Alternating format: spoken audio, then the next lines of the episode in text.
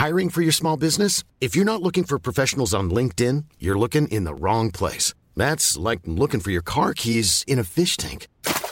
LinkedIn helps you hire professionals you can't find anywhere else, even those who aren't actively searching for a new job but might be open to the perfect role. In a given month, over 70% of LinkedIn users don't even visit other leading job sites. So start looking in the right place. With LinkedIn, you can hire professionals like a professional. Post your free job on linkedin.com slash people today.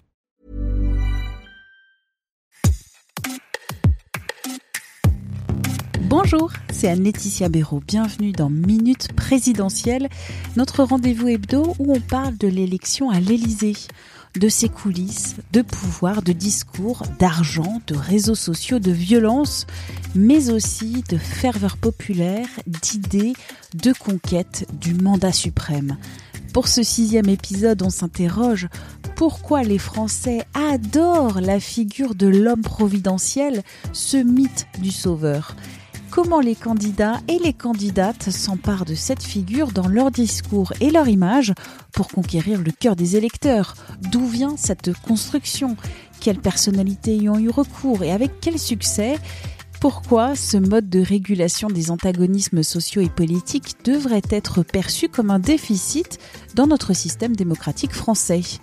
On en parle avec Jean Garrigue, professeur émérite à l'Université d'Orléans, président du comité d'histoire parlementaire et politique, auteur notamment de La tentation du sauveur, histoire d'une passion française publiée chez Payot en mars 2022. Jean Garrigue, bonjour. Quelle est votre définition de l'homme providentiel en politique? L'homme providentiel correspond à une histoire de, la France qui a vu un certain nombre de personnages on pourrait remonter euh, peut-être à Vercingétorix ou en tout cas à Jeanne d'Arc, qui sont intervenus dans des moments de tension, de crise, de, dramaturgie de l'histoire pour euh, résoudre de manière presque solitaire, par la seule force de leur euh, énergie, de leur talent, pour résoudre des, problèmes insolubles qui se euh, posait à, la société française. François Mitterrand qui disait que les crises exceptionnelles font surgir comme ça des hommes ou des femmes exceptionnels. Ben, c'est ça la définition de, de l'homme providentiel. On a l'impression que la providence, quelque chose de d'irrationnel et de, et de mystique, nous donne euh, des personnages qui parfois vont changer le cours de notre histoire. Pourquoi dire qu'en France, il y a une fascination française pour cette image de l'homme providentiel? Ce qui est un paradoxe total. Euh, la, France contemporaine, elle s'est construite à partir de la Révolution française sur l'idée qu'il n'y aurait pas un souverain, un roi, mais que ce, ce seraient les individus qui seraient des souverains, que le peuple dans son intégralité serait souverain, c'est-à-dire ce qu'on pourrait appeler la démocratie horizontale. Or, on s'aperçoit que depuis cette époque, depuis la Révolution française, à plusieurs reprises et, de manière récurrente, les Français ont cherché à retrouver une figure qui ressemble un peu à, celle du roi, une figure d'autorité, de surplomb, une figure exceptionnelle dont on peut considérer qu'elle vient de quelque chose de divin et qui ressemble beaucoup à celle, du roi. Alors c'est vrai que ce, cette tentation du sauveur on la retrouve dans, tous les pays, mais c'est vrai qu'en France, d'abord, on est très surpris qu'elle puisse exister dans la société française pour les raisons que je viens d'expliquer. Et puis, euh, elle revient de manière très récurrente, beaucoup plus qu'en Allemagne, qu'en Italie, qu'en Espagne, qu'en Angleterre, que dans tous les pays qui nous environnent, précisément parce que la Révolution française nous a coupé euh, brutalement de la monarchie et que finalement, on est toujours dans une sorte de nostalgie de cette figure monarchique. Alors que nous sommes en République, aujourd'hui sous la Ve République, quels exemples de candidats et de candidates à la présidentielle sous la Ve République ont utilisé cette figure de l'homme providentiel? Mais quasiment tous les candidats à, l'élection présidentielle sous la Ve République se sont réclamés plus ou moins de cette mythologie de, l'homme providentiel. Bon, à commencer par le premier d'entre eux, général de Gaulle, le, père fondateur de, de la Ve République, c'est l'homme providentiel par excellence, celui qui a sauvé la France par son appel du 18 juin 1940, qui a reconstruit la France une deuxième fois sauveur euh, en 1944 et 1945 à la libération, et puis en 1958 qui revient pour sauver la France au moment de la, guerre d'Algérie et qui crée la, Ve République. Donc l'ombre de l'homme providentiel, et notamment du général de Gaulle, plane sur la Ve République. C'est la raison pour laquelle, à plusieurs reprises, on a vu des candidats euh, utiliser finalement les codes de cette mythologie de l'homme providentiel. Je pense à Nicolas Sarkozy euh, en, 2007, qui s'inspirait beaucoup de, l'image de, euh, de Napoléon. D'ailleurs, beaucoup le surnommaient Sarkoléon. Hein, C'était pas un hasard, c'est qu'il a beaucoup joué sur cette image. Face à lui, d'ailleurs, Ségolène Royal jouait, elle, beaucoup sur son analogie, ses ressemblances avec Jeanne d'Arc. Elle se présentait toute de blanc vêtue. C'était une allusion très directe à la virginité de Jeanne d'Arc. Elle y a fait explicitement allusion. Et puis en 2017, Emmanuel Macron a, aussi euh, beaucoup joué sur cette image de, celui qui vient un peu de, de l'extérieur du système et puis qui va dégager euh, les élites qui sont au pouvoir et nous emmener vers ce qu'il appelait révolution. C'était le programme euh, qu'il mettait en avant. Et puis dans la, campagne qui est en train de se dérouler, il y a un candidat qui a explicitement formulé ce désir. Il a dit euh, je vais sauver, je viens sauver la France qui décline. Mais c'est euh, Éric Zemmour. Éric Zemmour se présente explicitement comme comme un sauveur. Alors on pourrait aussi euh, montrer à quel point, alors ça n'a pas duré très longtemps, mais Christiane Taubira est arrivé pour sauver la gauche, et puis ça n'a pas fonctionner. On pourrait dire que Emmanuel Macron, à nouveau, euh, euh, incarne ce rôle de, sauveur par rapport aux périls qui, nous menacent, la guerre en Ukraine, il y a eu le Covid, la pandémie qui, ressurgit aujourd'hui. Bref, cette image du sauveur, elle est encore omniprésente dans le débat public. Comment ces candidats utilisent ce mythe d'homme présidentiel dans leur communication, c'est-à-dire dans leur discours et dans leur image? Certains le font de manière euh, plus ou moins explicite. J'évoquais Éric Zemmour qui, de manière là encore très directe, présente finalement l'esprit de son programme comme une manière de l'extérieur du système, puisqu'il est l'homme par excellence euh, de l'antisystème, comme une manière de sauver la France qui serait en péril d'être euh, engloutie par euh, la civilisation islamique. Pour Emmanuel Macron, il s'agit plus là d'être un père protecteur. Il y a, dans l'histoire des, des hommes providentiels plusieurs types, plusieurs typologies. Il y a les combattants, les, les, les patriotes.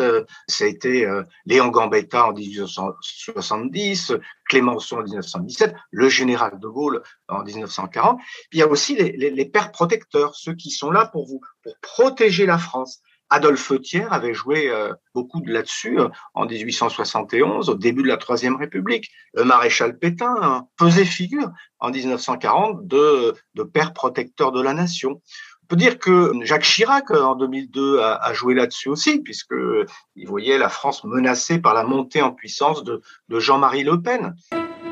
Est-ce que les guerres à l'étranger, aujourd'hui l'Ukraine, en 95 les Balkans, ou encore la guerre Iran-Irak en 81, ou encore euh, l'Indochine, le Vietnam ou l'Algérie, est-ce que ces guerres à l'étranger poussent les candidats à la présidentielle à endosser ce costume d'homme providentiel? La guerre, c'est le moment par excellence où on va chercher, euh, je répète, à la fois quelqu'un qui, qui peut être un chef de guerre, qui peut être au contraire un père protecteur de la nation. Mais en tout cas, ce sont des moments, alors on le voit par exemple aujourd'hui avec Zelensky en Ukraine. Zelensky, c'est le sauveur de, son peuple, le sauveur de l'Ukraine face à, l'invasion euh, russe. Donc on voit que c'est évidemment un, moment euh, qui, prédispose à se, comment cristalliser autour d'une figure de sauveur. Est-ce qu'il y a d'autres événements internationaux qui peuvent influer les candidats pour endosser ce, ce costume d'homme ou de femme providentielle? La caractéristique de l'homme providentiel ou de cette mythologie qui tourne autour de, l'homme providentiel ou, du sauveur, c'est euh, d'intervenir lorsqu'il y a vraiment une crise profonde dans, euh, dans une société. Alors, cette crise, c'est pas forcément une guerre, ça l'a souvent été dans, dans, notre histoire, mais ça a pu être des moments de crise économique et sociale profonde. Par exemple, euh, dans les débuts de la Troisième République, un personnage qui aujourd'hui est un peu oublié, qui s'appelle Général Boulanger, et qui, euh, nous sommes là dans les années 1880, il y a une crise économique mondiale, une récession, beaucoup de chômage, une sorte de malaise social en France, et pas seulement en France, et apparaît comme ça une figure, euh, quelqu'un que personne ne connaissait trois mois, trois mois auparavant, qui est nommé ministre de la Guerre, qui devient l'homme le plus populaire de France et se lance dans une campagne qui devrait le mener, en tout cas c'était son projet, euh, à la tête du gouvernement de l'époque. Les institutions étaient très différentes d'aujourd'hui. Le président de la République n'avait pas les pouvoirs qu'il a aujourd'hui. En tout cas, ce général Boulanger, nous ne sommes plus en guerre, nous sommes en 1889, la guerre est, finie depuis 20 ans, mais il utilise aussi la guerre pour se, se, mettre en avant, puisque on, lui donne le surnom de général revanche. C'est lui qui, porte l'idée d'une France qui va prendre sa revanche sur l'Allemagne, ce qui arrivera en, en, 1914, et ce qui fait sa célébrité. Donc il est à la fois celui qui se présente comme un chef de guerre potentiel, mais aussi comme celui qui, au nom du peuple, va euh, essayer de, de, de reprendre le pouvoir face aux élites discréditées. Ça, ce sont deux aspects très forts de l'histoire du, euh, du, Sauveur. Vous parlez du général Boulanger, mais aussi euh, le maréchal Pétain ou encore euh, le général de Gaulle. L'homme providentiel ne finit pas toujours très bien. Ah ben non, parce que une chose est d'arriver à, à propager, à construire cette image d'homme providentiel. Autre chose est de réaliser justement la promesse. Hein. La promesse, c'est de résoudre les problèmes qui se posent, finir la guerre, gagner la guerre, euh, en terminer avec la crise économique et sociale. Donc il y en a beaucoup qui se sont cassés les dents. Et en général, d'ailleurs, ça s'est mal terminé. Pour euh, Gambetta ou Clémenceau, euh, ça s'est plus ou moins bien terminé. Euh, mais euh, Clémenceau, par exemple, lorsqu'il se présente à l'élection présidentielle en 1920, alors qu'il a été le père la victoire, n'est pas élu. Le, il y a une sorte de revanche des, des, des parlementaires contre Clémenceau, qu'on trouvait trop autoritaire, qu'on trouvait justement trop homme providentiel, et donc on, on lui a demandé de, partir. Le général de Gaulle, euh, en 1969, est battu au référendum d'avril 1969 et euh, est obligé de partir comme il s'y était engagé. On voit bien que, les hommes providentiels n'ont pas toujours euh, gagné à la fin. Napoléon Bonaparte le premier, qui a été battu par les, armées étrangères, mais ils laissent tous une trace, une trace très très profonde. Le, problème, c'est que certains d'entre eux, ou même la plupart d'entre eux, précisément parce qu'ils étaient euh, des figures d'autorité, des figures de chef, ont eu tendance à installer des régimes justement d'autorité, voire de dictature. Euh, le régime de Napoléon Ier, c'était un régime, il n'y avait pas de liberté de presse, pas de liberté d'expression, pas de véritable contre-pouvoir parlementaire.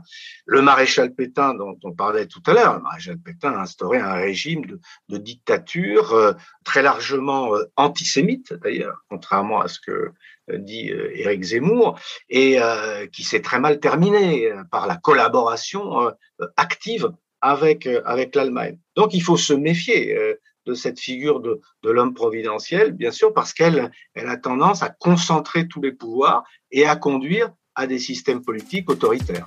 Je voudrais enfin vous faire réagir sur un propos que vous, euh, que vous écrivez, la figure du sauveur apparaît comme un mode de régulation périodique des antagonismes sociaux et politiques que le système démocratique n'a pas su résoudre.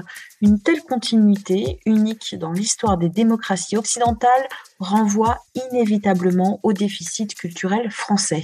Ben oui, c'est le grand problème de, de, la société française. Finalement, euh, la France a toujours euh, avancé à coup de révolution, ou euh, à coup d'appel à cette figure providentielle. Euh, nous avons du mal à résoudre collectivement par euh, la négociation, la discussion, le consensus, la convergence, nous avons du mal à résoudre les problèmes qui se posent à nous.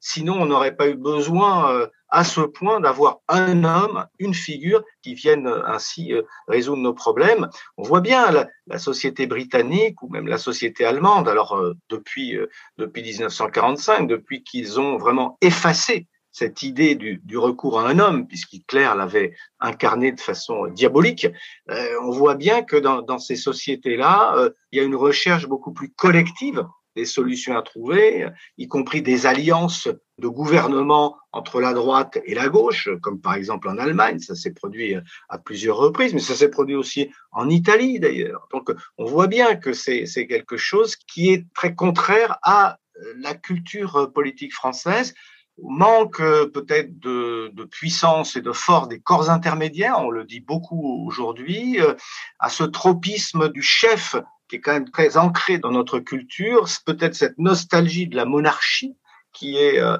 pouvoir monarchique qui existe dans notre société.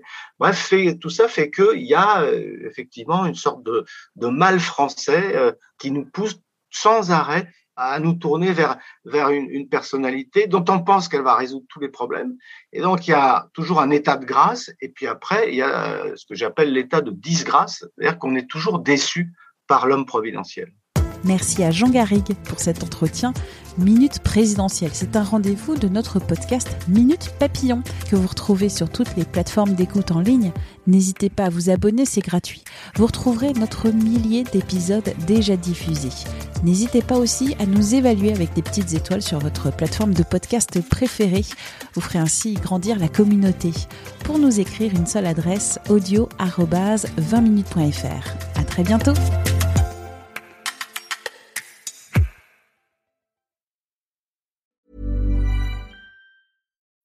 When you need mealtime inspiration, it's worth shopping Kroger, where you'll find over 30,000 mouthwatering choices that excite your inner foodie. And no matter what tasty choice you make, you'll enjoy our everyday low prices, plus extra ways to save, like digital coupons worth over $600 each week. You can also save up to $1 off per gallon at the pump with fuel points. More savings and more inspiring flavors make shopping Kroger worth it every time. Kroger, fresh for everyone. Fuel restrictions apply. On ne va pas se quitter comme ça. Vous avez aimé cet épisode? Sportif, généraliste, sexo ou scientifique, varié mais toujours bien informé. Découvrez les autres podcasts de la rédaction 20 minutes sur votre application d'écoute préférée ou directement sur podcast au pluriel.20minutes.fr. Et merci de nous avoir écoutés.